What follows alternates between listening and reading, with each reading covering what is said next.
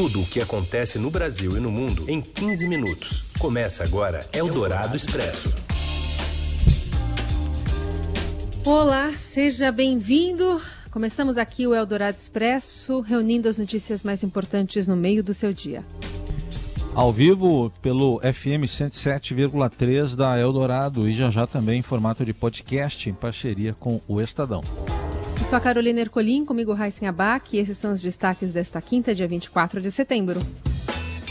O ministro da Educação, Milton Ribeiro, atribui a homossexualidade de jovens ao que ele chamou de famílias desajustadas e promete mudanças em relação à educação sexual. O IBGE aponta que em 18 anos o Brasil perdeu uma área verde equivalente a dois estados de São Paulo. E ainda as promoções em massa na Advocacia Geral da União e as crianças no fim da fila da vacina contra o coronavírus. É o Dourado Expresso. Tudo o que acontece no Brasil e no mundo em 15 minutos. Presidente Jair Bolsonaro participou de um evento fechado no Rio e quem traz mais informações é o repórter Fábio Grelet. Boa tarde, Raíssen, Carol e ouvintes da Rádio Eldorado. O presidente Jair Bolsonaro esteve hoje em Resende, no interior do estado do Rio, onde participou de eventos na Academia Militar das Agulhas Negras, a AMAN. Ele chegou no início da noite de ontem, hospedou-se na própria academia e nesta quarta-feira participou de uma solenidade com os cadetes pela manhã. Bolsonaro esteve acompanhado pelos ministros da Defesa, Fernando Azevedo e Silva, da Casa Civil, Braga Neto, e o chefe do Gabinete de Segurança Institucional, Augusto Heleno. O compromisso foi fechado e Bolsonaro não atendeu à imprensa.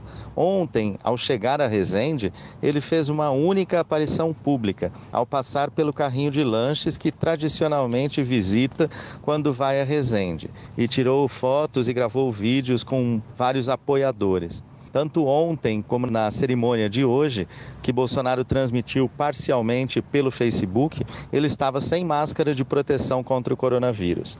Na tarde de hoje, Bolsonaro participa da inauguração de uma nova estrutura na Superintendência da Polícia Rodoviária Federal no Rio de Janeiro. Eldorado Expresso. Em um único dia, no momento em que a equipe econômica do governo tenta conter a folha de pagamentos do funcionalismo, a Advocacia Geral da União promoveu 607 procuradores federais.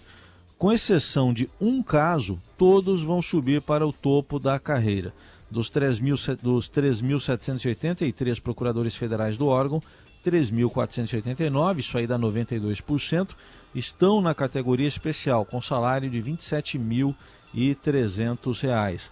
Advogados públicos federais recebem também honorários de sucumbência pagos pela parte derrotada em um processo judicial, que no ano passado somaram pelo menos 590 milhões de reais.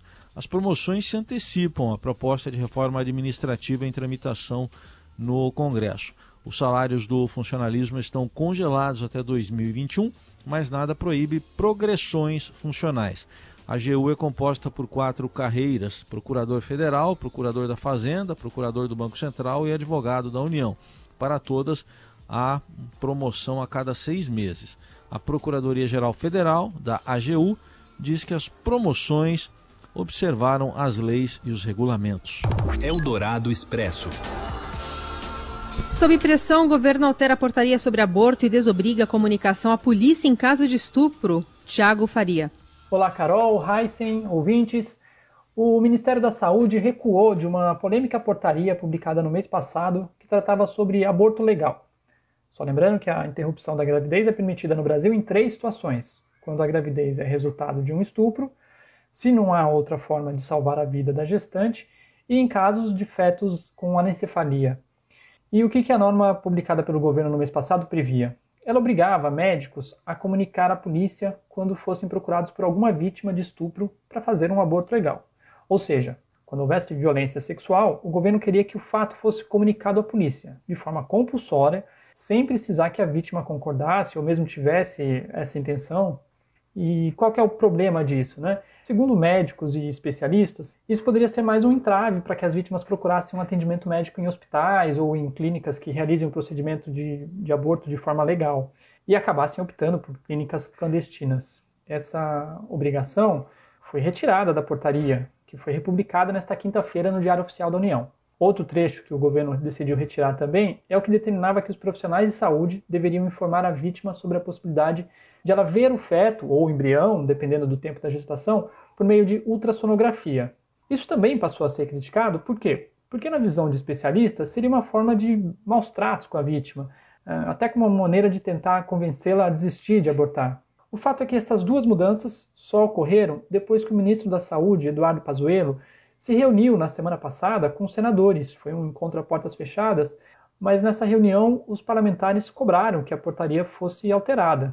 O senador Humberto Costa, do PT, inclusive, chegou a apresentar um projeto para derrubar a norma no Congresso. Mas não foi preciso. O ministro entendeu o recado e decidiu recuar. É isso, volto com vocês, Heisen, Carol. Eldorado Expresso. E agora a gente destaca o ministro da Educação, que é Milton Ribeiro, e reconheceu que a pandemia do novo coronavírus acentuou a desigualdade educacional no país. Mas em entrevista ao Estadão, ele afirmou que este não é um problema do MEC, mas um problema do Brasil.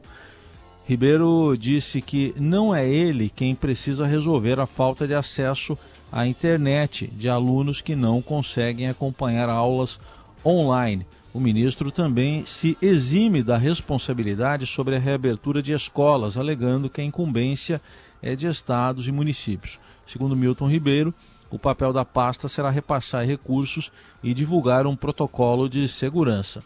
À frente do MEC há dois meses, o pastor presbiteriano, que segue conduzindo cultos em Santos a cada 15 dias, disse que recebeu do presidente Jair Bolsonaro o desafio de melhorar o ensino infantil básico e o básico também e promete mudanças em relação à educação sexual.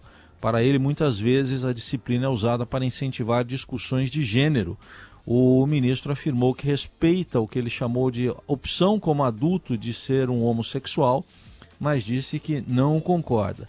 Na entrevista, Milton Ribeiro atribuiu a homossexualidade de jovens a, nas palavras dele, famílias desajustadas. Eldorado Expresso. Quando uma vacina segura e eficaz contra a Covid-19 estiver disponível à população, é provável que apenas adultos sejam imunizados primeiro.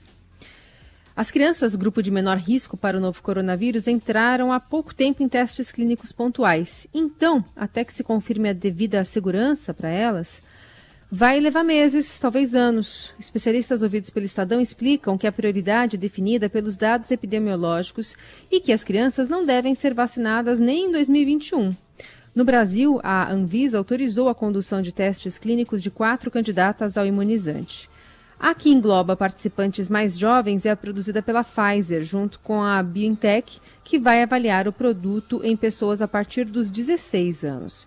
Já a vacina elaborada pela Universidade de Oxford e a AstraZeneca, considerada uma das mais promissoras, incluiu idosos e crianças de 5 a 12 anos nos testes da fase 2 em maio deste ano, apenas no Reino Unido. Eldorado Expresso. O ministro Marco Aurélio Mello, do Supremo Tribunal Federal, divulgou hoje a íntegra do voto no sentido de permitir que Jair Bolsonaro deponha por escrito no inquérito sobre a suposta tentativa de interferência política do presidente na Polícia Federal.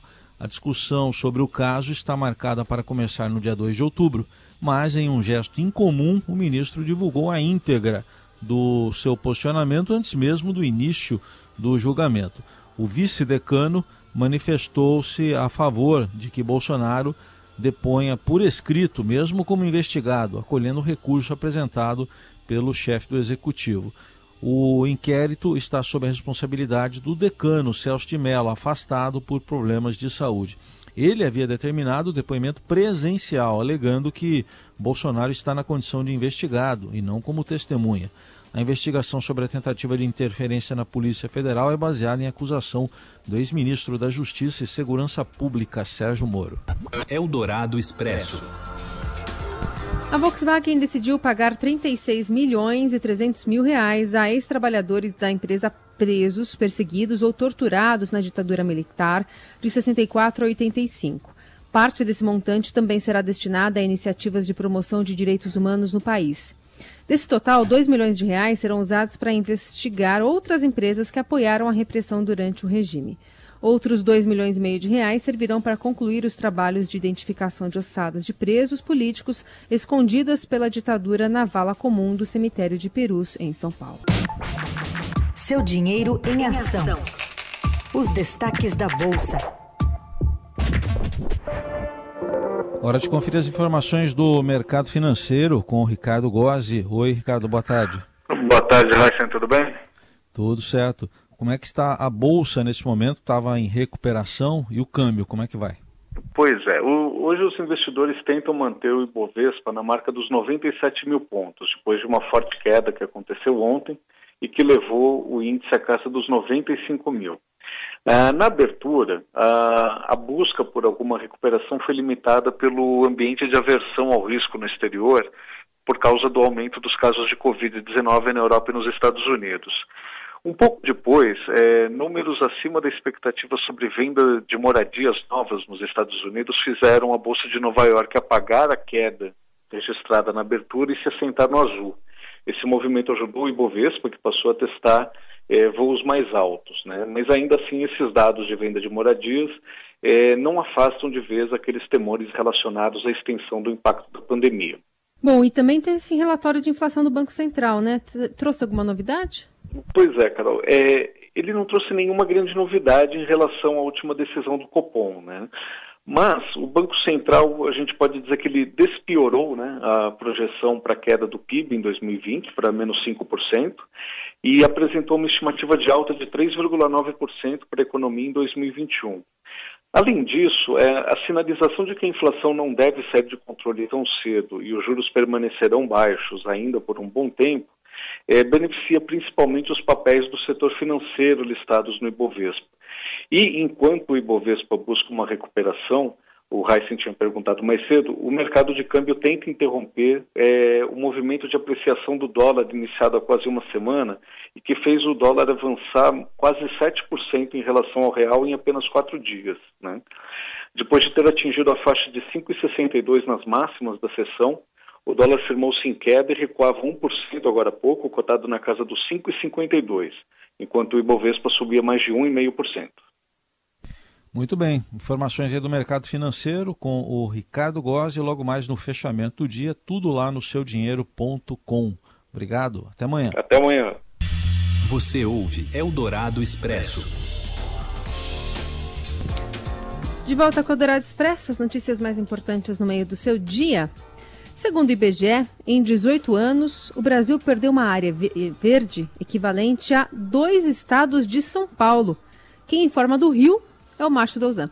Olá Carol, olá Heisen, olá a todos. O país perdeu 500 mil quilômetros quadrados de área verde natural em 18 anos, no período que compreende os anos 2000 até 2018, segundo um estudo divulgado nesta quinta-feira pelo IBGE. A título de comparação, os 500 mil quilômetros quadrados de área verde que o Brasil perdeu equivalem a duas vezes o tamanho eh, do estado de São Paulo cerca de metade dessa perda aconteceu apenas é, na Amazônia. Pouco mais de 50% de, dessa perda é, de área natural verde aconteceu na Amazônia. Serve como um pequeno alento o fato de que a série histórica vem mostrando que o Brasil vai tendo uma desaceleração é, na sua perda de área verde de 2000 para 2018 houve uma queda, uma desaceleração, melhor dizendo, na, nessa queda de área verde, mas ainda o Brasil sofre grande degradação é, de sua área de mata nativa. Em termos percentuais, o, a, o bioma brasileiro que mais perdeu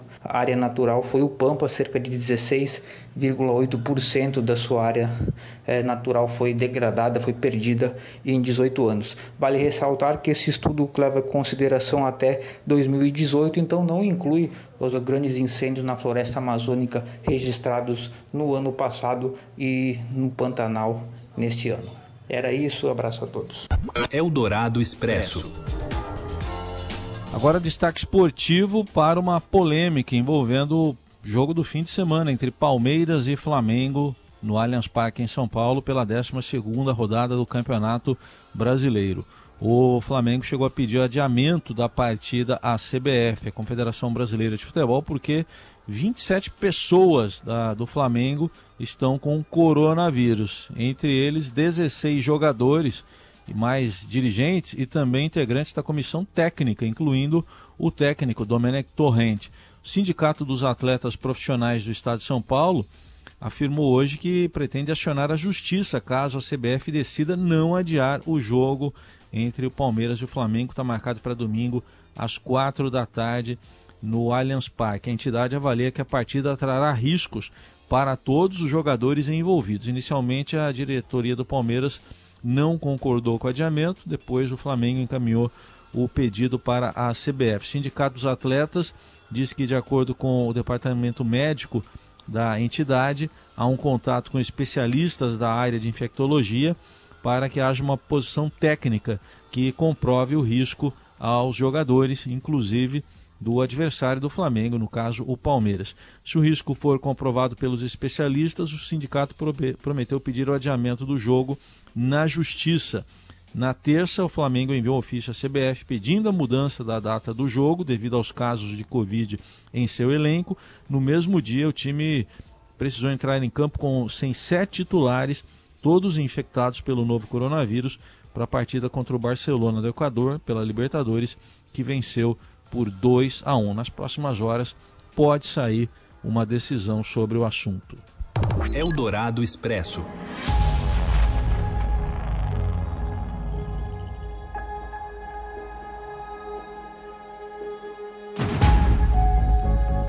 A Disney informou que adiou a estreia do filme da super-heroína da Marvel, Viúva Negra, em seis meses.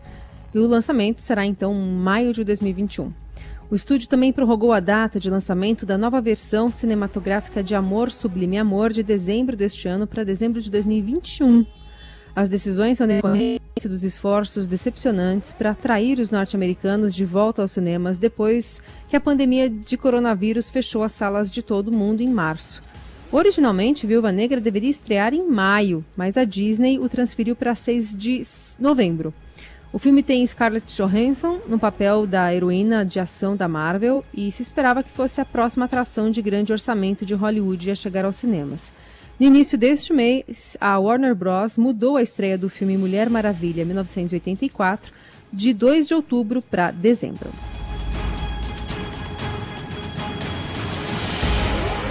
E é com a trilha, ao menos a trilha né, de Viúva Negra, que a gente encerra este Eldorado Expresso. Para você, uma ótima quinta. Até amanhã. Obrigado pela companhia, gente, e uma ótima, um ótimo dia de sol, né? Que tá um sol danado. Aproveitem com cuidado. Tchau. Você ouviu Eldorado Expresso tudo o que acontece no Brasil e no mundo em 15 minutos.